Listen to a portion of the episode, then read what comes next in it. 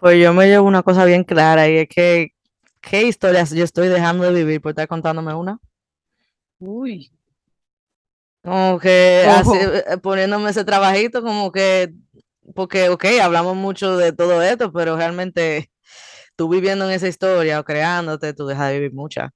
Entonces, como, ¿cuál será la que yo estoy dejando de vivir por estar contándome una? Esa invitación a, a hacer su trabajo yo misma de dejar de contarme, tal vez. Bienvenido, bienvenida a este espacio de escucha activa, donde vinimos a contar historias, donde has llegado a conectar con tu alma. Gracias por ser parte de Corazonando Podcast.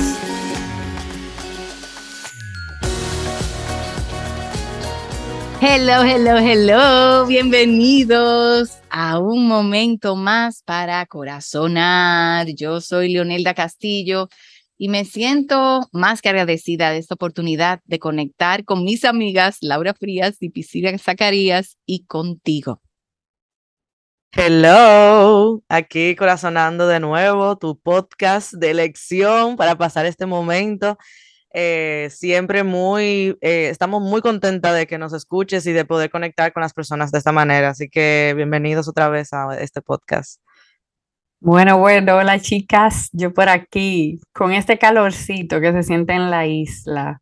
Eh, no sé si será una huecoco que yo tengo deseo el día de hoy. Vamos a ver qué será lo que trae. Asimismo, qué nos trae este, este nuevo encuentro, este nuevo corazonando.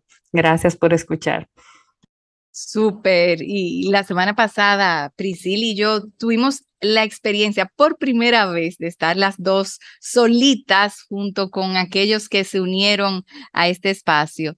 Y le damos la bienvenida a Laura para dar continuación a lo que fue una conversación muy rica eh, sobre preguntas importantes que yo creo que en esta ocasión pues todavía se, profundizan o se elevan un poco más, las he querido llamar preguntas que salvan vidas. Y son preguntas que muchas veces eh, nos llegan de la voz o de la mano de un terapeuta, de un amigo, de una pareja, una persona muy cercana y que de alguna manera despiertan verdades en nosotros que hasta el momento han estado escondidas. Y como ya sabes, eh, la intención de todo lo que compartimos en Corazonando es que tú vayas descubriendo tus propias historias y en momentos si tienes que parar la conversación, pues no pasa nada porque se trata de que tengas ese espacio para encontrar lo que está en ti y luego para resonar. Así que bienvenido a este episodio de Preguntas que salvan vidas. Cuenta la historia de un momento en el que te hayas dado cuenta que no estabas dispuesta a ser feliz.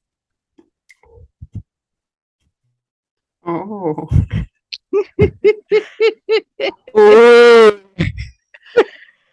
Cuenta la historia de un momento en el que te hayas dado cuenta que no estabas dispuesta a ser feliz, obviamente, o que no habías estado dispuesta a ser feliz. Bueno, de esa yo tengo una.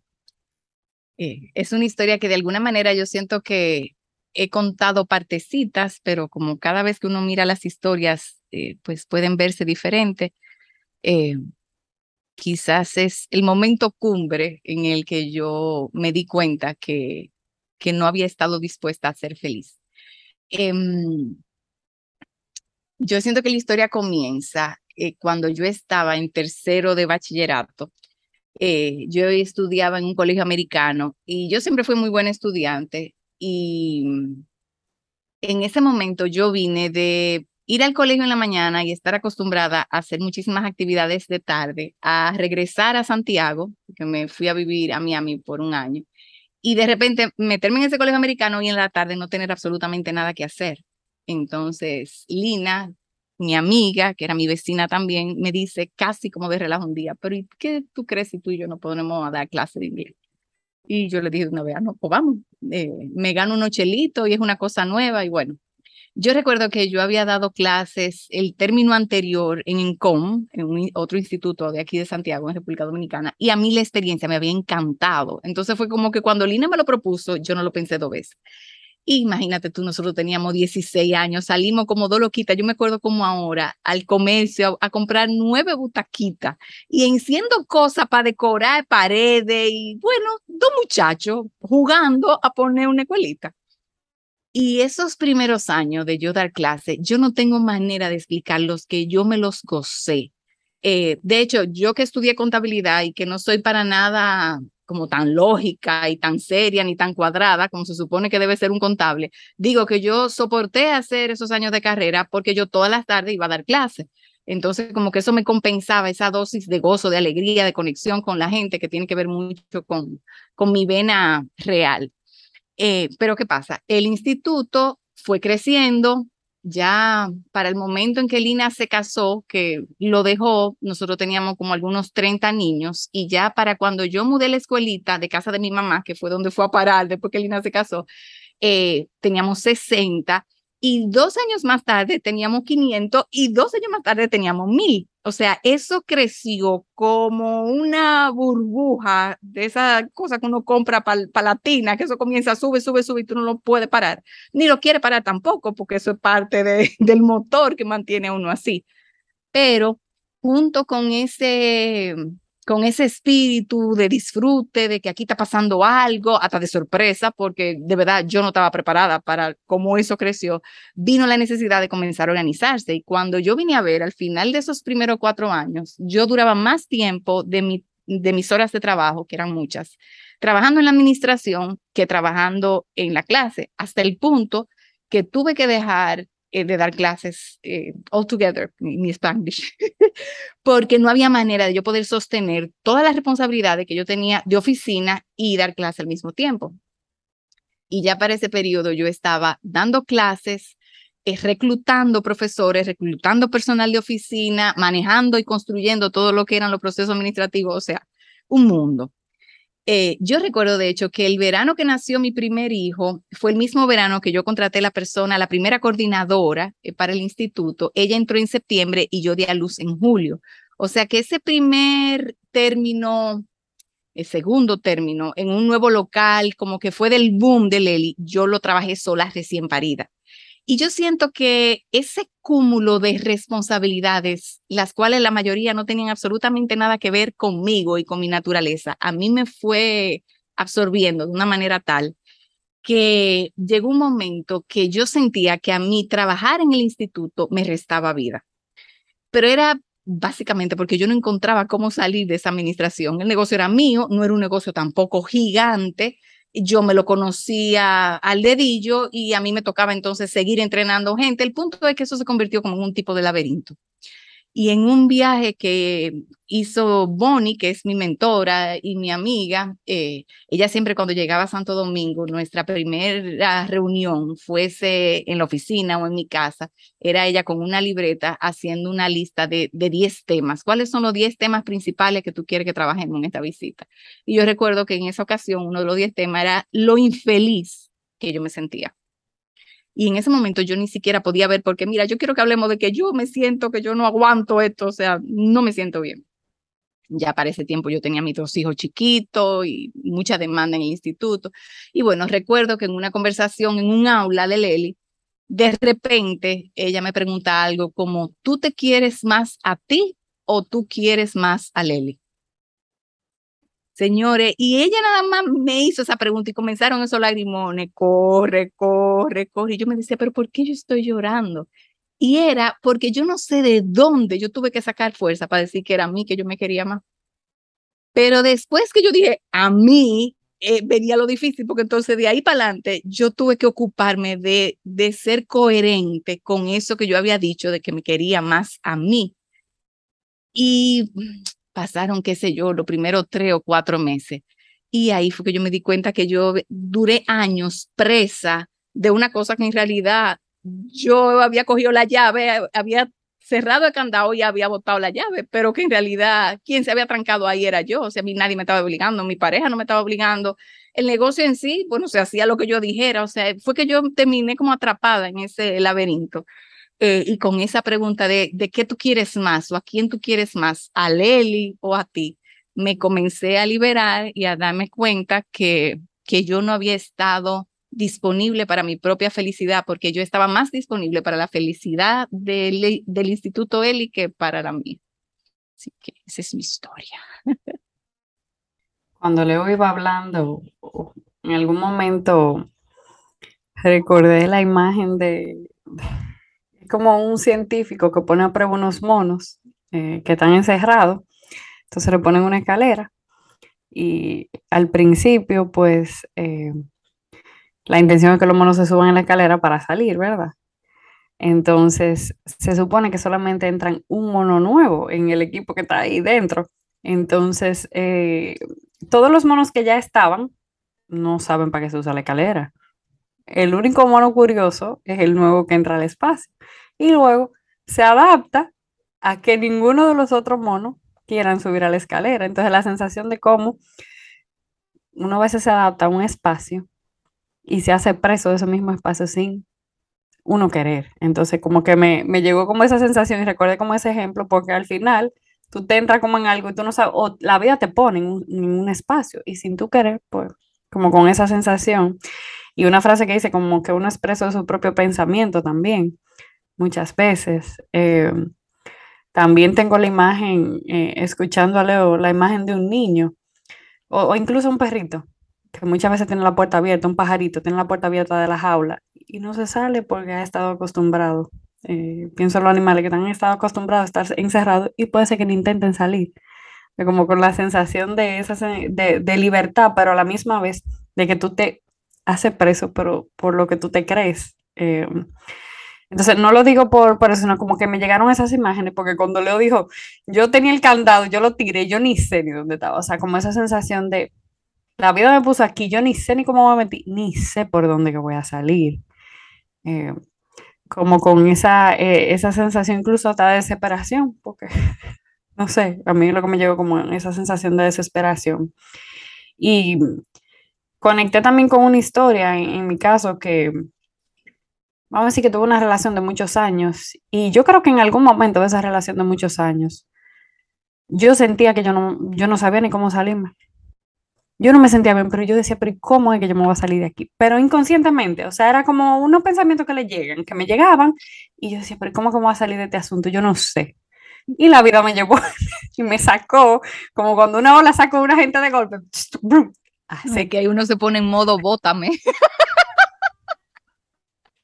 ¿Para dónde? ¿Qué, el cuerpo te va a buscar la salida. Entonces, como que me llegó eso y yo dije, wow, pero la verdad que la vida te lleva. Si tú no tomas la decisión al final, lógicamente tus acciones inconscientes, tu pensamiento inconsciente te van a llevar para sacarte del agua, obligado. Como, entonces, no sé, yo conecté como con esas sensaciones de que al final uno se encuentra en, en, circunstancias en la vida que te tocan vivirlas por algo, pero muchas veces, si no eres tú que te para y como dices tú, eh, en ese momento de, de, esa pregunta, ¿a quién más tú te quieres? ¿A ti o a, bueno, en el caso del instituto? Y entonces tú verte y decir, no, pero que es a mí, este asunto es a mí, es que no hay duda. Pero tú reconocer eso es como enfrentarte a decirte a ti misma, es que tú tienes que coger por otro lado, si es a ti. Entonces, como con esa sensación de, es por aquí, ya no es por el otro lado que yo voy a coger, es aquí, este es el camino. Entonces, como que eso me quedó muy claro cuando, cuando escuché tu historia y lógicamente como que conecté con las imágenes con la misma pregunta de esos momentos. Gracias. Bueno, pues ya Priscila comenzó a resonar. Si tú que nos escuchas aún no lo has hecho, ¿qué imágenes, sensaciones o historias vinieron a ti al escuchar la mía? Yo escuchando la, la historia de Leo, eh, me acordaba como hace como un mes y pico, no sé, estaba hablando con, con mi psicóloga. Y yo le decía como que le contaba que me sentía como como que venían muchos cambios y como que muchas cosas estaban cambiando en mí y como que yo sentía como que yo no, como yo no, yo no me sentía estable eh, en mi vida. O sea, como que todo a mi alrededor, yo sentía que yo no tenía nada estable. Y eso decía así, yo decía, yo no, tengo nada ahora mismo. Y ella me decía, y, yo, yo decía eso, ¿verdad? Y ella me miraba y me decía, tú no tienes nada. Y yo, y, y yo, y yo pensando, y yo, no, pero espérate, o sea, obviamente yo tengo algo, yo me tengo a mí, es verdad, pero con esa pregunta era como, a mí lo que me dio la sensación es como uno, los pensamientos, ¿verdad? Uno hace como una, no sé, una bola de nieve así, uno dice, yo no tengo nada, yo me siento súper inestable porque no tengo el, qué sé yo, no tengo un trabajo, no sé qué va a pasar con mi relación, no sé qué voy a hacer con mi vida, eh, y ya uno dice, yo no tengo nada. Y esa palabra, o sea, como la palabra pesan y tú te lo vas creyendo eso. Entonces ella me, me decía, y Laura, tú, tú no tienes nada. Y yo, eh, bueno, en verdad, como tú lo pones así, en verdad, en verdad, en verdad, yo sí tengo. Pero es como, a mí lo que, lo que pude resonar es como a veces eh, uno tiene que estar como dispuesto a estar en ese momento. Pues bueno, yo me puse en ese momento de hablar con ella y, y, y de estar con ella en, bueno, en terapia y cómo yo no sabía eh, cómo yo me estaba hablando o cómo yo estaba tomando mis decisiones, hasta que ella misma viene una persona, en el caso eh, tuyo fue Bonnie, en mi caso fue, pues, bueno, mi psicóloga, ella me hace esa pregunta y es como, de una vez, tú, tú lo entiendes, o sea, es como, es verdad, ¿qué es lo que yo estoy hablando? O sea, por favor, eh, yo sí tengo algo, o sea, como yo no voy a tener nada. y como que resoné mucho con eso, como no sé, se dan momentos que tú permites estar, tú mismo te, te permites estar, sin aún tú saber qué vas a recibir o, o, qué, pero cuando te lo ponen así tan claro, tú como que incluso te da un poco de vergüenza, a mí me daba como vergüenza, porque era como, o sea, algo como ilógico, cuando tú le escuchas que otra gente lo dice, como, obviamente no, pero como tú sí puedes repetir eso una y una, una y otra vez, y para ti hace mucha lógica en tu cabeza. Eh, eso fue como lo que pude resonar, como a veces toma como una pregunta de otra persona que, te la haga para tú de una vez como, no sé, hacer como un rebobine de, no, no, perdón, o sea, creo que yo estoy creyendo de, de mí misma. Entonces como que resoné eso bastante claro cuando mi psicóloga me lo dijo, tú, tú no tienes nada. Tú sabes, vamos a hablar de eso. Eh, y por ahí van ese tipo de resonancia. Vino muy claro a mí eso. Pues yo, escuchándolas, recordé una de las historias que a mí más me impactó de la pandemia. Tengo una amiga que tiene una cuñada que es neuróloga y ella nos contó en una oportunidad que tenía el caso de una paciente que gracias al COVID perdió el sentido del olfato completamente, lo que la llevó a que la comida no le sabía a nada nada de lo que ella se comía le sabía nada y rebajó, yo no, no recuerdo la cantidad de libras, pero fueron más de 50 libras en, en menos de un mes y tuvieron que terminar operándola del cerebro para ayudarla a recuperar lo que es el olfato y el gusto por la comida. Eh, entonces yo me pongo a pensar que muchas veces eh, uno como que se va acostumbrando. Mi, mamá, que era famosa en mi casa, porque mi mamá todos los días podía comer lo mismo y supuestamente ella decía que estaba feliz, que ya no le hacía falta comer más nada.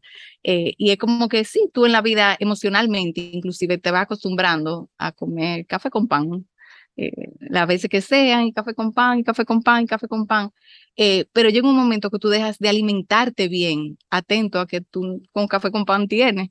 Y como cuando es físico, pues entonces ya comienza a perder libra, la salud se comienza, pero cuando es emocional, uno dura mucho tiempo comiendo café con pan nada más y no se da cuenta. Entonces comienza la gente a preguntarte que si a ti te pasa algo, eh, comienza a tener problemas de sueño, eh, a sentirte ansioso, a que tú no sabes qué es lo que te pasa, nervioso. Oye, tú estás comiendo café con pan nada eh, pero, no, pero no te estás dando cuenta. Entonces, como, wow, qué, qué pendiente tenemos que estar, no solamente del alimento físico, que me da vida, le da vida a mi cuerpo, sino ese alimento emocional, espiritual que le da vida a mi ser.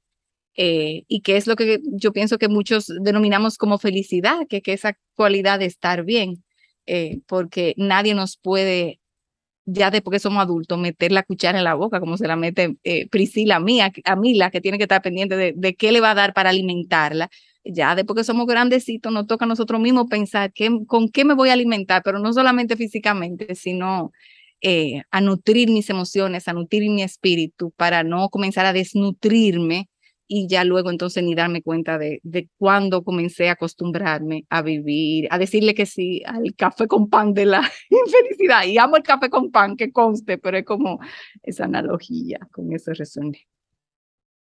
¿Qué harías si no tuvieras miedo ahora mismo? ¿Qué harías si no tuvieras miedo ahora mismo?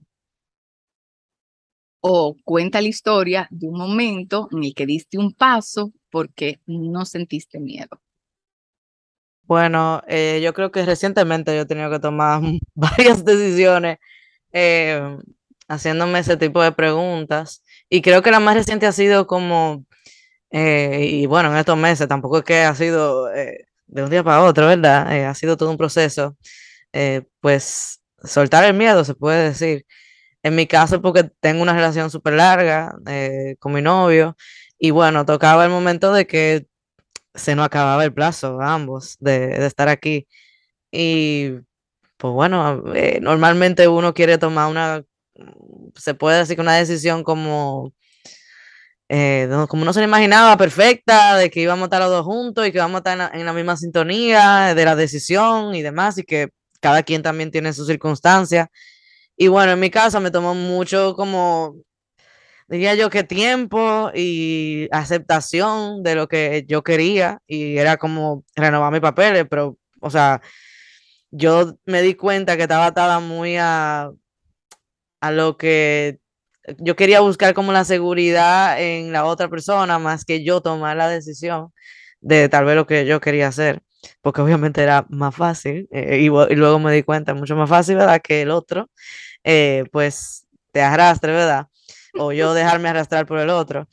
Eh, hasta que ni modo, tuve que tomar la decisión porque cada quien tenía que tomar su decisión y, y yo tomé la decisión de renovar mis papeles y, y bueno, mi novio se fue eh, para de vuelta al país. Entonces, para mí eso fue tomar una decisión, primero con miedo y segundo, haciéndome esa pregunta si no tuviera miedo que yo hiciera. Entonces, evidentemente, lo que yo necesito es renovar mis papeles y quedarme aquí por un tiempo más. Por lo menos, no sé, porque no sé de futuro. Pero sí ha sido una decisión fuerte porque mm, eso mismo eh, involucra más personas, eh, en mi caso mi relación, y, y bueno, también te lleva a un punto como de, no sé, o sea, da mucho trabajo tomar la decisión, pero luego que tú la tomas, como que se siente bien, porque al final cada quien hizo lo que tenía que hacer y, cada quien está haciendo lo que tiene que hacer. Eh, pero sí, eh, no, es fácil, creo que yo creo, desde que tú dijiste eso, yo dije, no, esta, fue la decisión que yo tomé. Y, y parecería mm, diciéndolo como que, como que no es tan difícil. Eh, la verdad, o sea, sí, sí, si lo veo, casi siempre la pregunta o, tomar decisiones que uno tiene mucho miedo, realmente cuando tú la tomas, no, tomarla no es difícil. Es más aceptar eh, pues esa decisión. Porque la, o sea, la decisión se toma rápido, realmente. O sea, eh, es más lo que tú postergas por, por miedo o por pensarlo mucho y eso. Entonces, como no sé, el miedo como una resaca ahí que dura varios días, pero realmente ya tú te bebiste el alcohol. Sí, me doy a entender. O sea, ya eh, muchas veces si tú tomas decisiones por lo que tú necesitas, eso se toma bien rápido. Eh, es más como, como tú vas viviendo el proceso de ese miedo y, y, y demás, y la aceptación de esa decisión. Entonces yo creo que eso fue como esa ha sido la, decisión que he tomado recientemente, así como que me he preguntado qué tú harías si no tienes miedo y al mismo tiempo lo, lo hice también viviendo mi miedo. Entonces, como bien fácil, eso es lo que yo estoy viviendo ahora mismo. Es momento de resonar con Laurita y su historia de ese momento en el que se dio cuenta de qué pasaría si no tuviera miedo.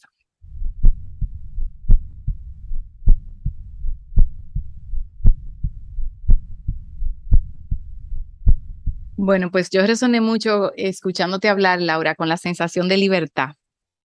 de cuando tú te das el permiso como de sentirte libre de hacer lo que tú realmente quieres y se lo, da, se lo das al otro.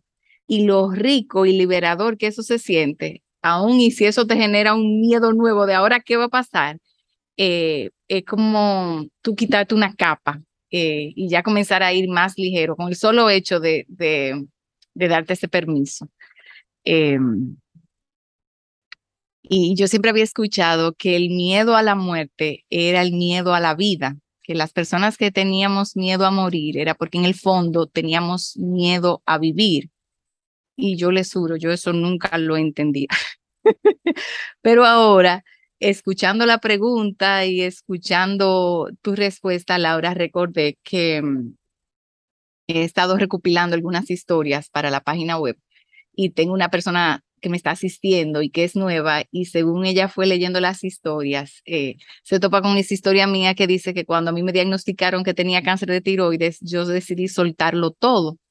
Y su reacción fue la reacción de la mayoría de la gente, que, algunos me lo dicen, otros no, ay, pero eso era tú porque podía, porque no todo el mundo puede. y yo le dije, bueno, sí, es verdad. Igual, yo pude porque yo quise y yo dije, lo primero que tenía que pasar para que yo pudiera, que yo dijera que quería. Y ahora oyéndote hablar y escuchando esta conversación reciente con ella, yo me doy cuenta que en realidad yo comencé a decirle que sí a la vida en ese momento en que yo me atreví a decir, yo voy a soltar todo lo que yo ahora mismo no quiero y yo voy a vivir cada día, cuando me levante, me voy a despertar, a despertar a la hora que yo quiera, voy a hacer lo que yo quiera. Quité a mis hijos de las clases extracurriculares porque yo no lo quería tener ahí como un trompo, pasarme la tarde entera buscando y recogiendo muchachos. En el fondo yo quería disfrutar más de mis hijos. O sea, yo hice todo lo que yo clásicamente tenía una lista de excusas para decir que yo no podía hacer. Entonces yo me atreví a vivir en consonancia con lo que yo realmente quería. Eh, y entonces ahí que yo me digo, ah, concho, pues parece que es verdad. que yo había tenido miedo a vivir, a, a, expresar, comenzando por expresar lo que yo realmente quería y que por eso me había mantenido así como un, un ratón de laboratorio, volviendo a hacer lo mismo una y otra vez. Y, y eso recordé según te escuché. Tercera pregunta. Esta me encanta también. Preguntas que salvan vidas, que destapan nuevas tomas de conciencia en nosotros. Esta dice, ¿qué tal si te has estado contando la historia equivocada? Recuerda un momento en el que te diste cuenta que te habías estado contando la historia equivocada. Bueno, yo creo que de esta, yo he vivido muchas también, pero una que recuerdo por alguna razón hasta con risa es la historia de el fallecimiento de mi papá, en el sentido de que mi papá fue un hombre que tuvo varias familias, en concreto dos por los últimos, qué sé yo, 25 años de su vida. Eh, y que por un muy buen tiempo fue una persona muy próspera, mucho, con mucho dinero y bienes y demás. Entonces, sobre todo mis dos hermanos crecieron con la historia de que tenían un papá millonario y que por ende ellos eran muchachos eh, con dinero, ¿verdad? que, que, se asumía que el día que ese papá faltase, pues iban a quedar con dinero. Eh, en el caso mío, que, que, la historia fue cambiando a medida que yo fui creciendo, eh, sí, nosotros, gracias a Dios, vivíamos bien, no faltaba nada, pero vamos a decir que en mi primera infancia yo disfruté de una opulencia que estuvo totalmente ausente en los últimos siete u ocho años que yo viví en casa de mis padres. Eh, el punto es que para la fecha que mi papá murió y ya después que, pasaron toda esa formalidad de los nueve días y todo, que finalmente sientan a mis hermanos, eh, yo no, no participaba de esas cosas legales porque yo no tenía el apellido de mi papá y entonces yo siempre, yo crecí diciendo, a mí no me va a tocar ni una mota, o sea que yo no tengo vela en ese entierro. Y, sabiendo el lío que se iba a armar el día que se fuera. Eh, cuando sentaron a mis hermanos, resultó que mi papá tenía decentemente un dinerito del cual vivía eh, y con el cual, gracias al cual pudo eh, sostenerse bastante dignamente en sus últimos años, pero ya esa palabra de fortuna y todo lo demás era no existente. Y, tengo una hermana así como de padre que, que usó la expresión, wow, pero yo tengo más dinero que papi, como que aquí que se suponía que había y mira, ahora resultó que yo tengo más dinero que papi. Y eso fue, señores, el real eye opener para todo el mundo. Fue como que no, esto no puede ser. Entonces, nos habíamos estado contando la historia equivocada por muchísimo tiempo y, era casi como hasta ridículo porque hasta cierto punto era evidente, ¿verdad? De que ya aquí no se cambiaba el carro todos los años, ni había una opulencia, pero yo creo que la costumbre de contarse otra historia, como que, y también la costumbre, en este caso, de etiquetarlo como tacaño, no dejaba como que la gente cayera en la realidad del presente, que era que este hombre vivía bien, pero fortuna nada. Eh, entonces yo creo que esa fue una de las veces que, que yo me tuve que dar cuenta que la historia que yo me había estado contando, porque cuando yo vine a ver, yo estaba metida en, la historia de, de, esos cuartos que tenían que aparecer hasta abajo de la tierra. y en realidad, no, yo me había también estado contando la historia equivocada. Eh, o sea que fue, yo lo cuento riéndome ahora, en el momento fue duro, pero ahora con la distancia del tiempo y todo lo demás, como que uno puede hasta reírse, pero ven acá, explícame, ¿y a dónde? Luego de escuchar la historia de Leo, toca el momento de resonar sobre ella. Así que imágenes, historia nueva, que, con qué te identificas, con qué resuenas, eh, este es el momento de hacerlo. Y, y bueno, resonar. Escuchando a Leo, yo recordé una historia. Vamos a decir un momento en específico que una amiga me preguntó que cómo yo no había crecido mi infancia, siendo una joven niña frustrada o con muchas complicaciones mentales y todo lo demás. Porque en mi caso, tal vez, al igual que Leo, vengo de lo que se llama una familia disfuncional, según el diccionario de la lengua real española. Por poner un poco de broma al asunto. ¿eh? Eh, mi papá pues tenía su familia, estuvo con mi mamá como si fuera un segundo matrimonio prácticamente la vida entera y para mí, casado la vida entera. Entonces, eh, yo crecí dentro de, vamos a decir, lo natural. Mi papá siempre estuvo presente, mi mamá siempre estaba presente, pero luego nos enteramos que mi papá tenía otra familia, pero a mí eso como que nunca me afectó. Entonces recuerdo el momento específico que una amiga me preguntó algo como, pero yo hubiera sido tú, o sea, como en, un momento, en una conversación, yo hubiera sido tú y yo tuviera, o sea, de psicólogo y no sé qué, y yo, pero es que la vida, en un momento fue como, la vida de mi papá no tiene por qué afectarme como mis decisiones o las reacciones que yo tenga. Entonces, en ese momento, cuando Leo cuenta esa historia, como, y conecté con ese momento, porque tal vez yo me hubiera contado esa historia de porque mi papá hubiera tenido una vida caótica, la mía tenía que ser caótica igualita, o bajo un drama, ¿verdad? Eh, parecido, que, o las, los traumas, no sé, por verlo así. Tendré muchísima otra cosa que sanar, ¿verdad? Pero como que en ese, en ese momento yo lo que dije, pero yo no me tengo que seguir contando la historia de que viniendo de una familia donde mi papá tomó decisiones, yo tenía que ser así también, o tenía algún tipo de locura, o ser la típica rebelde, eh, ¿verdad? Que anda creando caos en la calle y que muchas veces se ve, no, eso tiene que ser que el papá tiene problemas, dice la gente, pero papá es la mamá. Entonces, cuando Leo contó la historia y lógicamente relacionándola con la pregunta, me recuerdo ese momento exacto y yo dije, wow, la verdad que yo nunca me he contado esa historia y no me la creí. Entonces, gracias a Dios porque no, no, me la creí yo así. Eso, con eso conecté y con eso resoné. Gracias por escuchar yo no sé si es porque uno como que fija una postura ante una historia. Es como si, si tú te sentaras en una sala de cine en el ala derecha superior en la esquina y viera la película desde ahí, eh, sin percatarte de que si te sientas del lado completamente opuesto, quizás tu enfoque o tu apreciación de las imágenes va a ser diferente.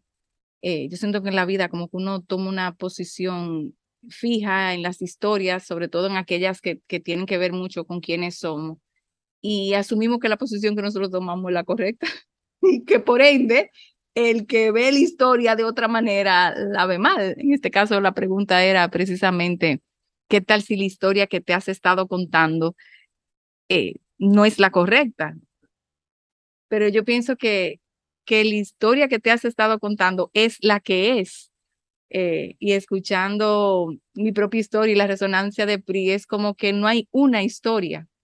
siempre como de un momento, de un evento, de una vivencia, hay múltiples historias y, y quizás eso me lleva a pensar en otra pregunta que es, ¿qué tal si pudieras contarte la historia que te has estado contando diferente? Que en el fondo fue lo que pasó con Laura cuando la psicóloga le dice que tú no tienes nada, es como una invitación a, óyeme, cuéntate esa historia diferente, bájale un do, decimos los dominicanos, porque nada está muy extremo, que, tú crees que es nada, entonces ella dice, ay, no, espérate, hay algo, déjame comenzar. Sí, en realidad nada es una exageración, hay algo, entonces ya ella comienza a contarse la historia diferente.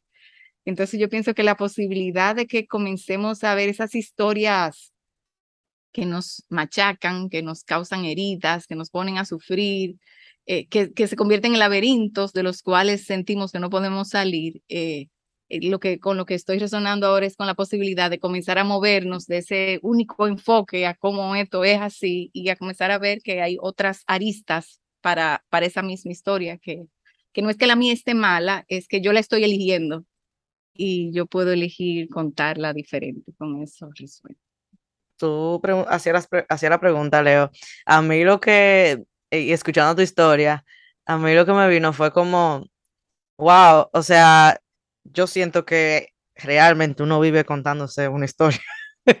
Eh, y, y, yo no sé si estoy exagerando, pero yo siento que cada vez que yo estoy adivinando el futuro, en mi caso, yo me estoy contando una historia que probablemente no es la que va a suceder. Entonces, a veces yo me siento como que, como que una gente que está haciendo cuentos ahí y que, que no sabe. Entonces, esa fue la sensación que me dio, como que, pues yo me vivo, o sea, yo me vivo, todo el mundo nos vivimos contando historias, porque en el momento que yo digo, esto es lo que va a pasar, o yo tengo miedo de que esto vaya a pasar, o, y si pasa esto, yo estoy adivinando. Yo me estoy contando una historia que yo ni sé si va a pasar y que muchas veces no pasa, porque es que tú no, no, no, no somos, no hay magia para tú adivinar no somos videntes. Eh, sí hay coincidencias, yo no puedo negarlo, a veces tú dices algo y bueno, sucede, pero en general, la historia completa, eh, uno vive adivinándose cosas, uno vive contándose historias y para mí, eh, la única forma de tú darte cuenta que te la está contando es cuando tú la procesas, porque si yo me hago la historia, ¿verdad? X, o sea, no sé, un, un, cuento ahí personal. yo de una vez le pongo una etiqueta, yo digo, eso es lo que va a pasar. Entonces, cuando no pasa, yo no, si yo no estoy conectada conmigo o yo no estoy procesando eso y no soy consciente de que no sucedió lo que yo me estaba contando, yo como quiere esa historia se queda como, se dice como en inglés, como lingering, como se queda ahí media, no sé, como una nebulosa de esa historia. Exacto. Y, y si yo no la proceso y veo que bueno, me conté una historia que no era y que evidentemente no sucedió y eso me ayuda a mí a dejar de contar mi historia. Eh, por eso se, etiqueta y yo sigo contando mi historia, historia, viviendo sobre esas historias. Muchas veces como que cuando yo no me doy cuenta que me estoy contando una historia, yo la creo esa historia. No sé, e, eso fue como la sensación, como esa, ese poder de tu contar historia, e incluso contándote la que no es. Eh, aquí hablamos y contamos historia todo el tiempo y hablamos del poder, pero también el poder de tú contarte la historia que no es. Por tú no ver otras aristas o escuchar otras historias de la misma historia. O sea, es como, suena muy profundo, suena como un, eh, sé yo, como Inception, la película, pero realmente así se siente cuando tú te cuentas una historia que no es y luego te das cuenta que nunca sucedió, eh, eh, que, que, das para contar cuentos, mejor escríbela, no sé. Claro, porque tú haces todo una trama. Escribe tu bestseller. Claro, o sea, estamos desaprovechando esa imaginación. cuando tú te das cuenta de eso, que tú dices, yo no puedo vivir contándome esa historia por siempre, porque ¿qué, tiempo uno le emplea a eso también, y, a veces hasta sufrimiento, dependiendo de la historia que te esté contando. Eh, no sé, esa fue la sensación como que me dio, como yo espero como tener herramientas siempre de poder darme cuenta cuando yo me estoy contando una historia. A veces no es tan fácil, a veces de verdad uno se la cree. Eh, una se la cree y uno es el protagonista y tú tienes también a los, eh, ¿cómo se dicen? A los otros personajes. Al antagónico. Sí, al antagónico y que la vida, la vida va a ser así. Entonces, como que siempre como deseo de yo poder tener la conciencia de darme cuenta cuando yo me estoy contando una historia que, que no es, porque no ha pasado. Eh, no sé, eso a veces como que me da un poco, tengo que pensar que me molesta a veces cuando me doy cuenta, porque es como, wow, cuánto tiempo empleo haciéndome, inventándome una historia, en vez de estar viviendo la historia hoy. Eh, eso como lo que me llevo. A veces, no sé, me, me frustro un poco con eso, con la imaginación que tiene el cerebro mío. de adivinar y de adivinar y de adivinar. Y es como que, mija, para de adivinar y, y, ya.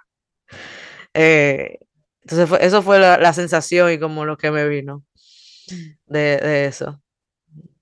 Y yo escuchándote, Laura, con lo que resuena como con el apego que uno tiene a esas historias que uno se cuenta, eh, a las buenas y a las no tan buenas, cómo uno se apega tanto a las historias que nos hacen sufrir y que provocan dolor como a las que no. O sea, uno pensaría, como las que sí, perdón, uno pensaría que uno nada más se apega a las historias buenas, pero a las negativas también nos apegamos.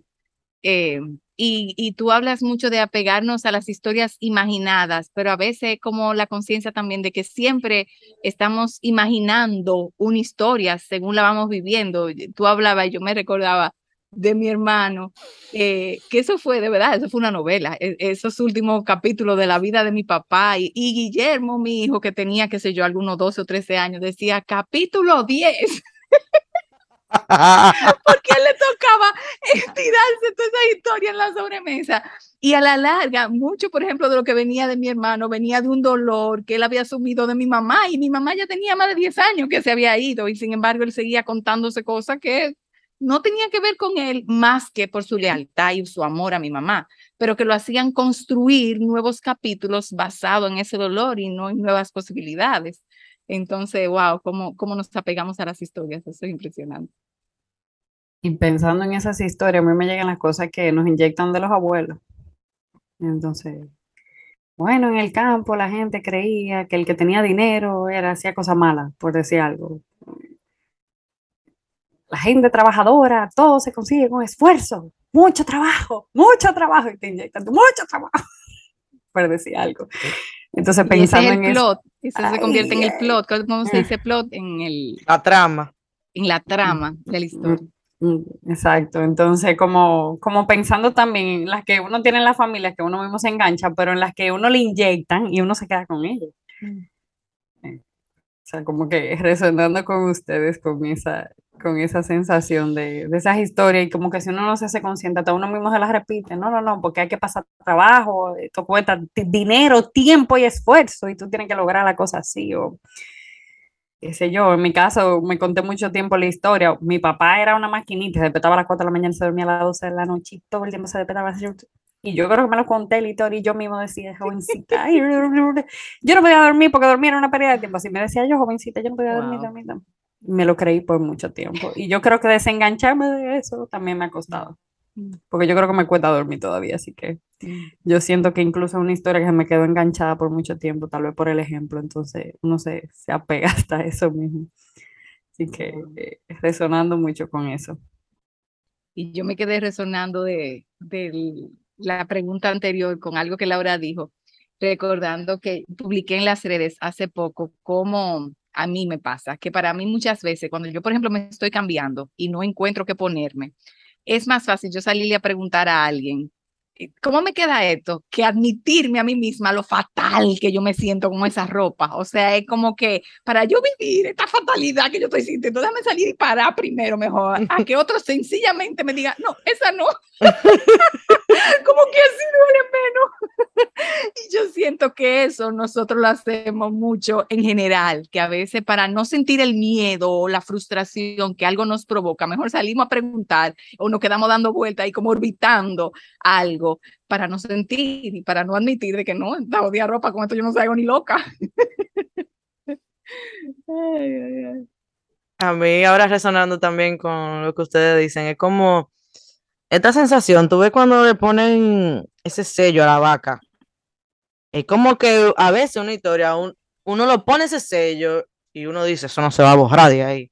Ay, papá. Y uno lo decide eso, porque es una decisión, porque al final si tú quieres soltar una historia, tú puedes hacer el proceso de soltarla, sea como sea que tú necesites soltarla. Pero es como, por Dios, o sea, no, no tienen que estar sellados como si fuera una vaca, eso, o sea, si, si no vivimos en eso, vamos a tener ese sello forever. Eh, por siempre, o sea, y, y, eso es lo que más duele cuando tú quieres soltar una historia y tú sientes que como que nunca, como que está sellado y ya, punto.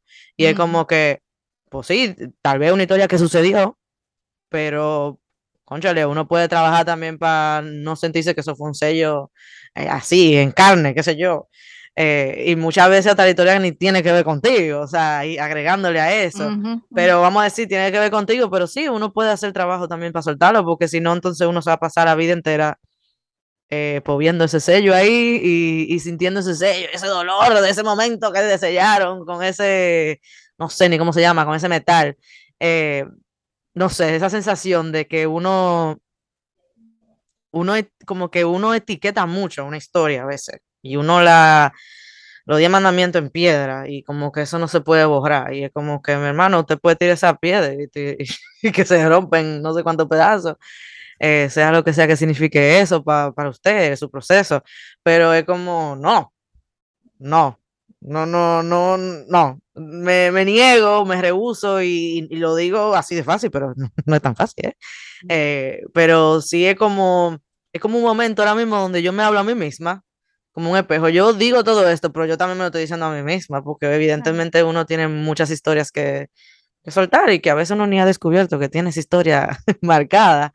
Eh, pero esa es la sensación que me da como estas preguntas y esas historias que uno se cuenta y que muchas veces no son reales, para no decir siempre, porque no me, no me gusta generalizar tampoco, pero la mayoría de veces uno se está contando historias que ni van a suceder ni han sucedido. Entonces, no sé, tratar de, de siempre tener como de, saber que son etiquetas que yo pongo también y que mm. esas etiquetas se pueden borrar y no tienen que estar ahí. Mm. Eh, para yo poder seguir también viviendo mis propias historias mm. y dejar de estar entrando en la etiqueta. Y resonando contigo, Laura, historias que ni van a suceder, que o que ni han sucedido o que ya pasaron y quizá yo la sigo manteniendo viva porque la sigo contando para mí, pero que ya eso pasó. Eh, y, con eso es último que expresaste, me vino la expresión como de historias que nos arropan. Eh, yo pienso en mis dos hermanos, por ejemplo, y cómo se criaron en ese ambiente de ese papá súper poderoso, eh, rico, que era la palabra que se usaba en ese tiempo, y era como que eso era demasiado para ellos en el sentido de que ellos sabían con ese contexto de esa historia que ellos nunca le iban a llegar ni a la rodilla, porque ese hombre supuestamente era tan grande que quién se iba a atrever a, o sea, a esforzarse por llegarle a una, entonces como que hay historias que te van arropando y tú te vas sintiendo como chiquitico, impotente, eh, no sé, e, esa fue la sensación, me acordé de eso, esa fue la sensación que me dio.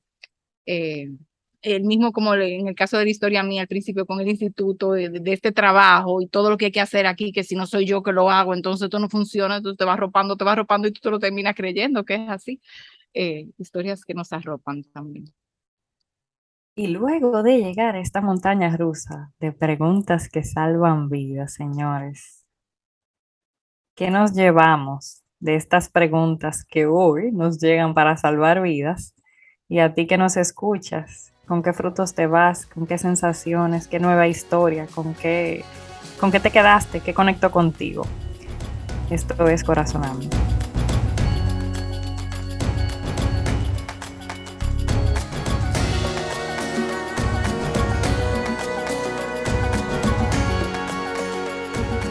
Pues yo me voy con la sensación como si yo tuviera un llavero grande, con un juego de llaves maestras y que eh, entre otras cosas, atreverme a soltar ciertas historias, a mirarlas diferentes, eh, me, abre, me abre candados que, que quizá me tienen trancadita en un tipo de cuartico donde ya yo no tengo que estar. Entonces me voy con mi llavero gracias a sus historias y a sus resonancias y a estas preguntas que salvan vidas. Gracias, gracias. Bueno, yo me llevo más preguntas. ¿Para qué sirve el miedo?